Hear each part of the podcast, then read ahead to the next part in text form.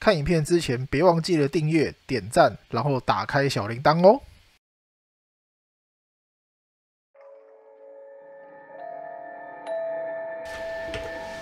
国防部训练新兵的成功岭占地非常的大，至少可以容纳好几万人。但其中一栋建筑西侧厕所一直很神秘，还曾经封起来过。传言是一二十年前，有个穿着红衣的女生到成功岭恳亲，却被一名阿兵哥性侵后杀害，弃尸在厕所。不过不少阿兵哥纷纷的传闻，从此之后，有人站哨会听到女人的哭声。还有人不信邪去了厕所，睡觉的时候会被拉脚，所以相传菜鸟一入伍，班长都会告诫西侧的厕所不要去。排班的问讲说，会客之后，那个女生被人杀害，性侵死的。问讲们在营区外议论纷纷，有人说一二十年前有个穿着红衣衣服的女生到成功岭恳亲，却被一名阿兵哥性侵，还杀害弃尸在厕所。从此之后啊，怪异的事情就接二连三，连军用品店的业者啊都说，就是你会睡到一半，突然就整个人的床单被掀开，然后人就会滚下去。去厕所抽完烟回寝室就会被拉脚。还有人分享男友去新训，也是去了厕所，半夜就梦见了他在男厕遇到一个女生，拜托他帮忙捡东西。惊醒后啊，就看到一个女生。面目狰狞的飘在天花板上，在成功岭取景的电视剧《新兵日记》也有拍下厕所这段传说，而且播出后啊，还被发现演员背后的窗户啊有两度出现不明的人影，是演员倒影反射，还是真的有歧视？没有人敢说。每一个银色的西边厕所，班长都会把它封起来，说晚上有那个婴儿声，也会有那个女人的叫声。传言班长啊，为了好管理啊。才会把一边给封起来，掰出了这个小红的故事，让事情变成有名有目。但是啊，却还是有人会被拉脚。听到紧急集合啊，还有人目睹女子啊飘在空中。成功岭的人数好几万人，故事一个传一个，几十年下来，剧情比鬼片还可怕。再加上厕所又在偏僻的地方，晚上阿兵哥熄灯就寝后啊，成功岭神秘的西侧厕所，接下来还会发生什么事？没人知道。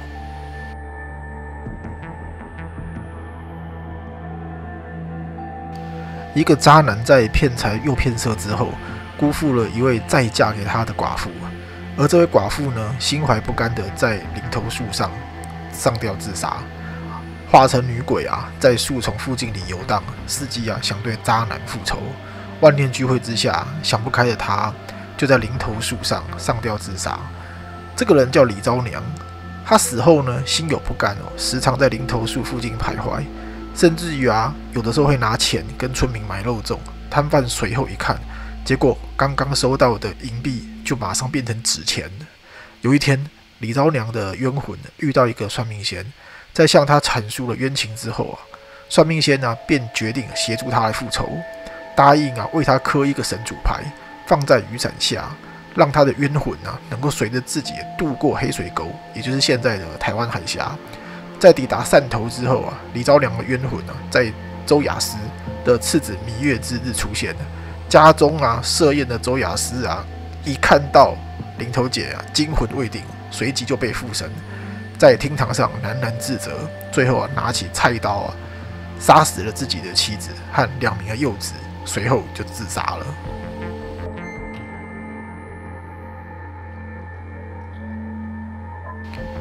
彰化当地文化，啊送肉粽最常听到的啊，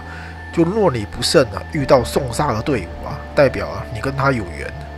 哦，应该陪着队伍走完全程，切勿啊中途离队，否则啊被送的阴煞很容易就会跟着你回去。送肉粽的过程中，也千万别回头望，或者是直呼对方的本名，以免啊被阴煞得知后而纠缠。再来送完了，也不要马上回家，应该去附近的宫庙啊求福解煞，以确保自身的安全。在鹿港当地的传闻中，就有几则类似的故事哦。其中一个呢，就是当地的流浪汉，当送煞的队伍啊经过他休息的公园时啊，因为好奇啊，跟了一阵子后啊，就觉得无趣而折返。第二天呢，就被人发现沉尸在公园的角落。再来最多呢，就是遇到送煞的队伍，不但啊不让道，而且还表示了不敬的人。几天之后啊，会发生横祸而亡，便是自杀在家中，变成代送的粽子。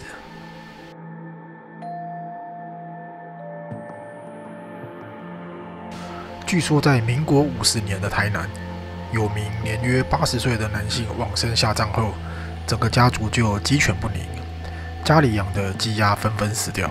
儿子也突然生病，甚至于在睡梦间还能隐约看见死者在窗外窥视，但死者的身影啊，却高达十几尺高的黑影。后来啊，在半年内，有几名不到三十岁的赤坎青年也就莫名身亡。当地神明表示啊，就是该名八十岁的死者从硬尸啊变成了僵尸，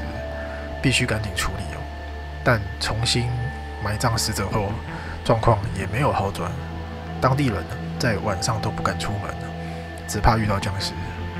但后来呢，将尸体烧毁后，赤坎才又恢复了平静。同时间呢，高雄在临海地区的赤坎村，五十多年前也一样。曾经发生了一起非常知名的阴尸事件当时啊是由赤坎妈祖啊巡暗境，也就是夜间出巡了，及当地的角头神明共同解决了，择日火化阴尸，那吸引了非常多的村民来观看。火化阴尸呢，当天有一个老人回忆啊，当时啊他只是初中生，而村里啊盛传出现阴尸啊有僵尸出没，还传说啊出阴尸的那户人家。有不会爬的孩子出现在墓碑前，或是村家的鸡鸭就无故被咬死啊。火化当天呢，打开棺木，看到棺木里面的尸体啊，衣服是完整的，身体也没有腐烂，指甲呢还长长的。由家属负责呢点火火化，不过呢手一度发抖到点不起火，最后啊点燃啊，从尸体的脚开始往上烧。为了避免尸体在焚烧时可能会坐起来，旁边呢还有人用竹子啊将尸体牢牢地压在棺木里面。经过半个世纪之后，当年坟墓所在啊已改建成公园。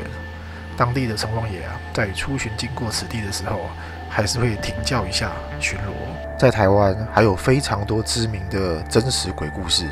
下一期我们将为各位介绍到就是公路以及就是著名鬼屋的部分哦。如果有想要听什么鬼故事，记得下方留言告诉我，